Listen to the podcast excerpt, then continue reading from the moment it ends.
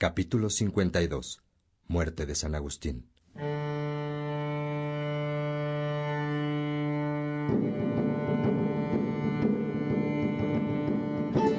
Vamos, peregrino.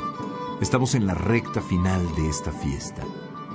Agustín, sus mejores amigos y los formandos cierran el curso con palabras llenas de contenido.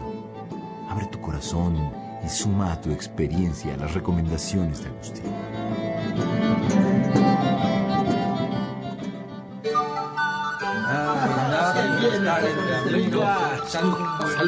Qué buen buen.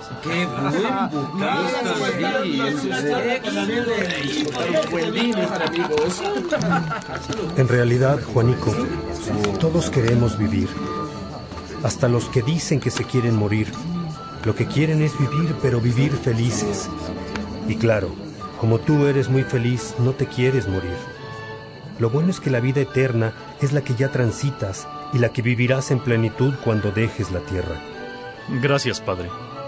Padre, ¿puedo preguntarte algo? Es también sobre la muerte. Una vez nos contaste de un obispo que decía, no tengo miedo a la muerte, pues tenemos un buen Señor. Y de otro muy enfermo que decía, si nunca hubiese de morir bien, pero si alguna vez ha de ser, ¿por qué no ahora? En cambio había otro que no quería morir y que se le apareció a alguien que le dijo, te acobarde el sufrimiento y no quieres salir de aquí. ¿Qué voy a hacer con ustedes? Está bien, con que recuerdas todo eso, Héctor. Pues mira, los dos primeros han saboreado la unidad con Cristo, de tal modo que viven como peregrinos integrados a un cuerpo místico.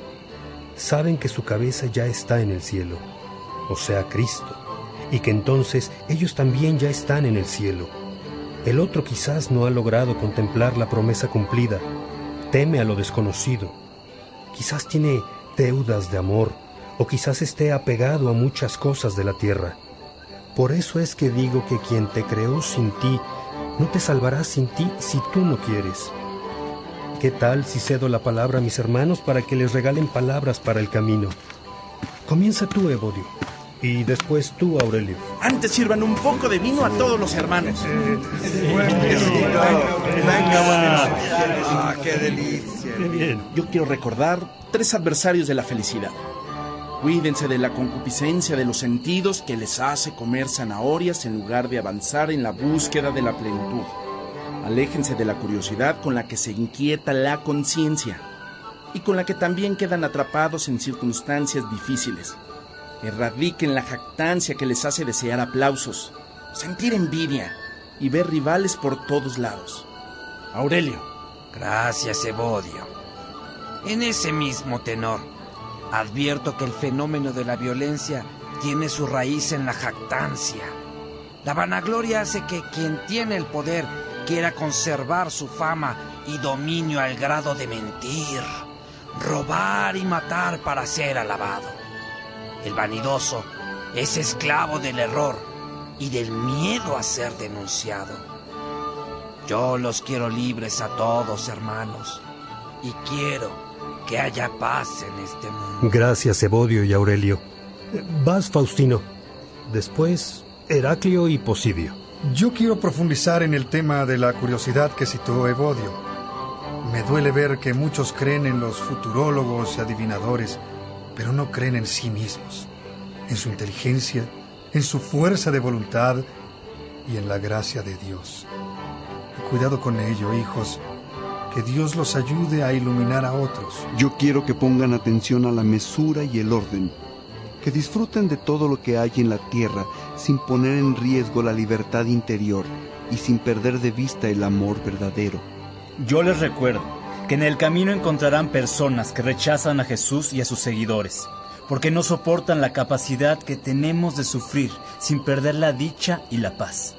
Si alguien les pregunta dónde está su Dios, respondan que viviendo todo con ustedes. Créanlo y vívanlo así, porque así es, hijos míos. Faustino, Heraclio, Posidio, muchas gracias. Cerramos con Alipio y Severo. Yo les quiero regalar una clave para seguir adelante. Tras cualquier error, fracaso, fraude o infidelidad que cometan, Confíen en la misericordia de Dios. Dios conoce nuestra debilidad y perdona sin límites.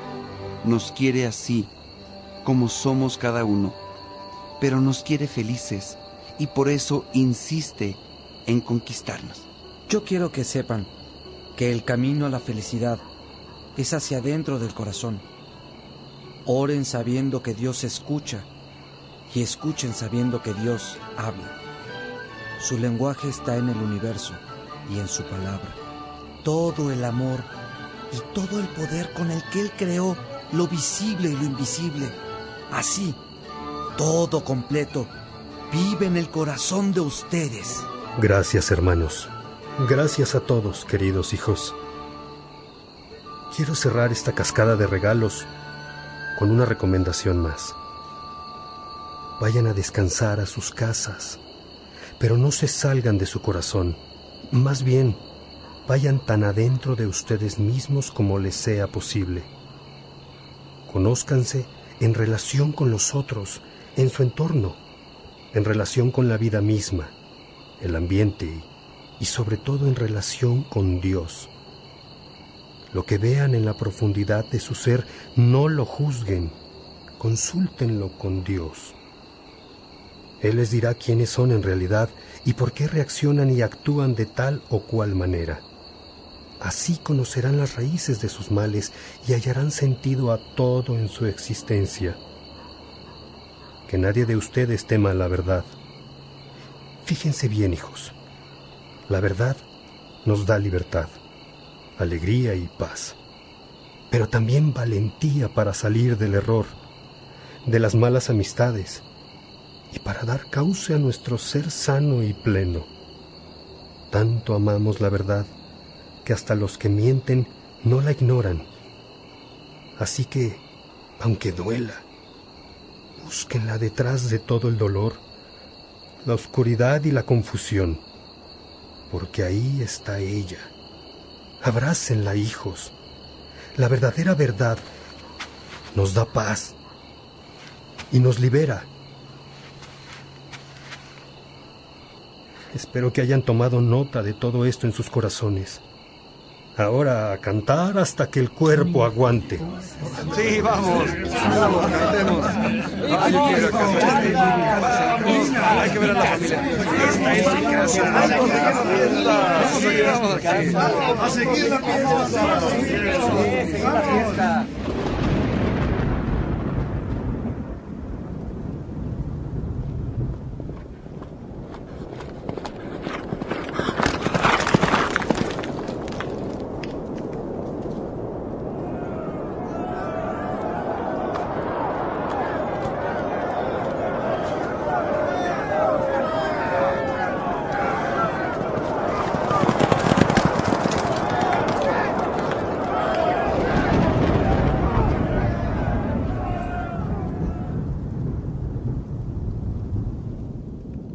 Tercer mes de la llegada de los vándalos a Hipona, el 28 de agosto del año 430, a los 76 años de edad, muere Agustín, el águila de Hipona, doctor de la gracia.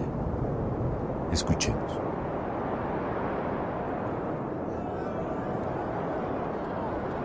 Han de saber que yo,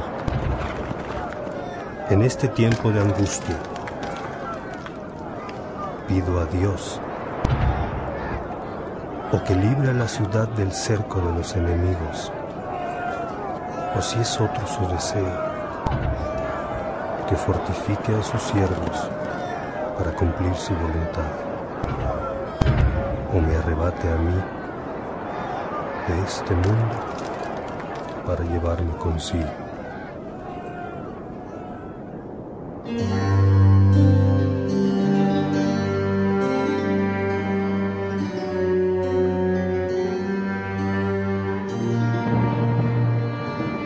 Antes de su fallecimiento, había pedido que le escribieran los salmos penitenciales en las paredes de su habitación para orar con ellos.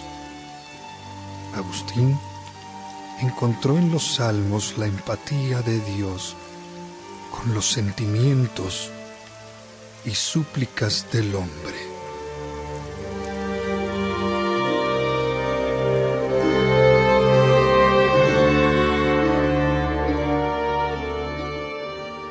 Piedad de mí, oh Dios. En tu bondad, por tu gran corazón, borra mi falta. Que mi alma quede limpia de malicia. Purifícame de mi pecado,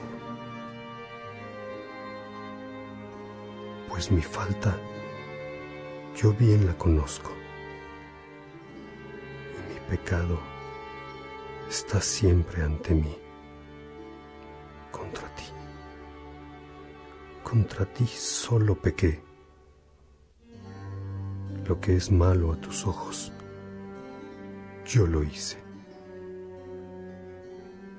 Por eso en tu sentencia, tú eres justo no hay reproche en el juicio de tus labios. Tú ves que malo soy de nacimiento, pecador desde el seno de mi madre. Mas tú quieres rectitud de corazón y me enseñas en secreto lo que es sabio. Rocíame con agua y quedaré limpio. Lávame y quedaré más blanco que la nieve. Haz que sienta otra vez júbilo y gozo y que bailen los huesos que moliste.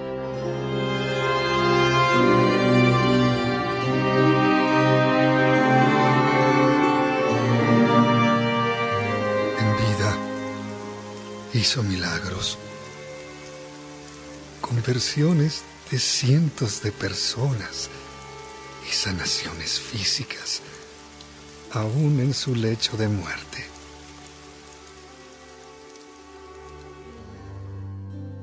Padre, rece por mí.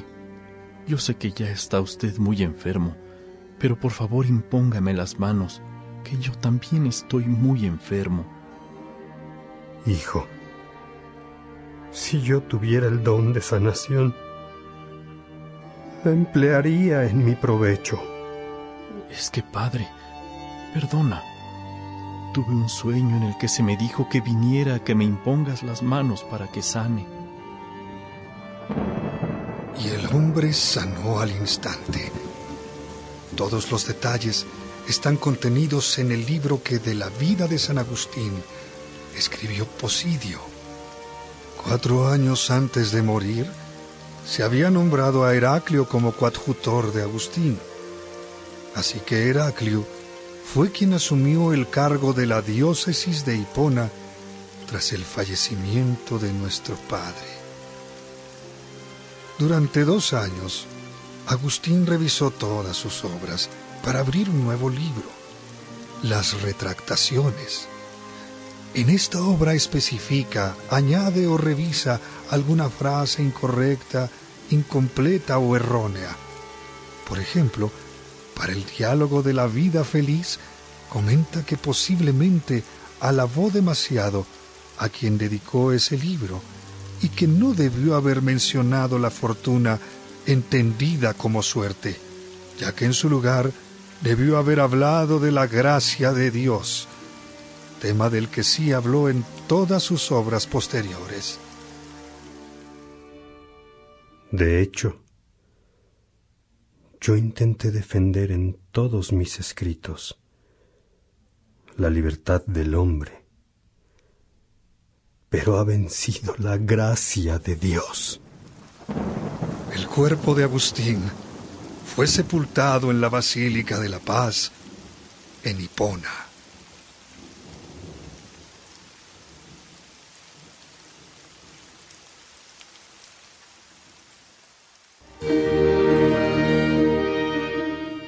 Alrededor del año 500, los obispos de África fueron expulsados por los arrianos.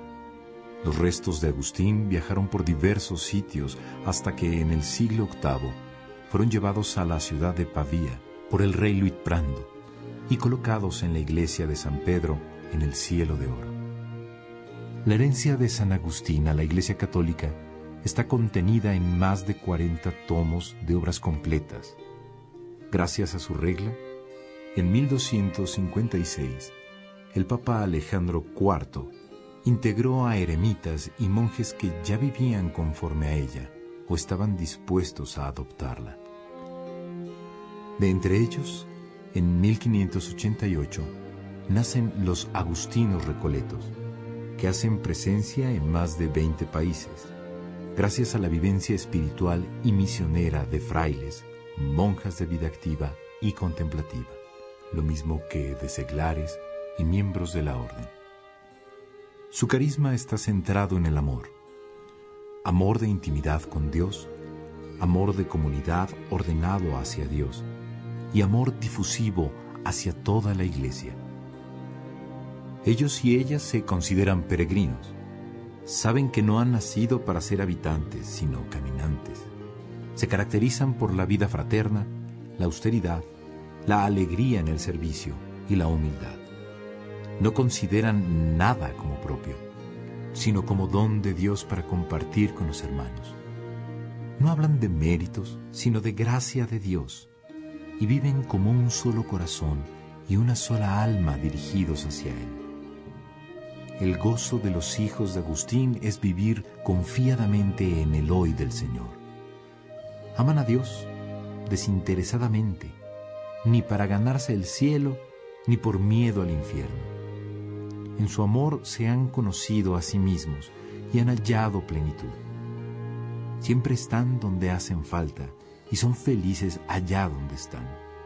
Así son los hijos de Agustín.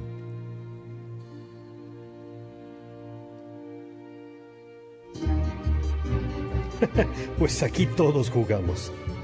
Buenos días, hermanos. Qué bien huele, hermano Severo. Es el pan de la molienda de esta mañana, hermano Agustín. reza por mí, Padre Agustín, reza por mí. Cuenta con ello. Mientras los pájaros cantan. Sí, Faustino, mientras los pájaros cantan. Hasta ahora. Hasta ahora. Agustín. Padre Agustín. Padre Agustín. Por aquí, padre. ¿Qué tal, Padre Agustín? Pase. Que la paz sea con todos, hijos.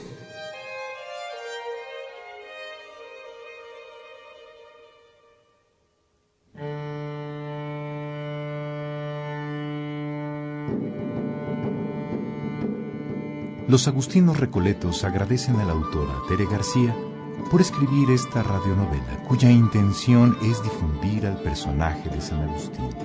Esperamos que esta obra sirva para despertar la curiosidad de cada escucha y así sea este el anticipo de San Agustín y su gran legado.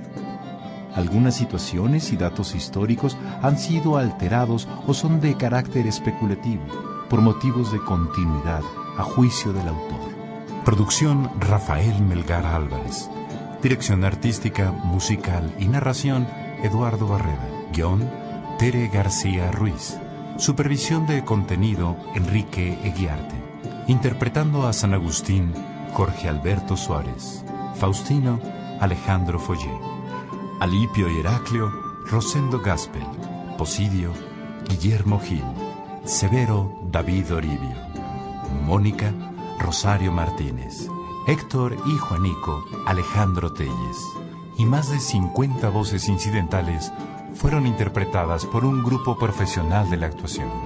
Toda la música utilizada para la producción de esta obra fue interpretada por la Galatea, Orquesta Barroca, bajo la dirección del maestro Eduardo Barreda.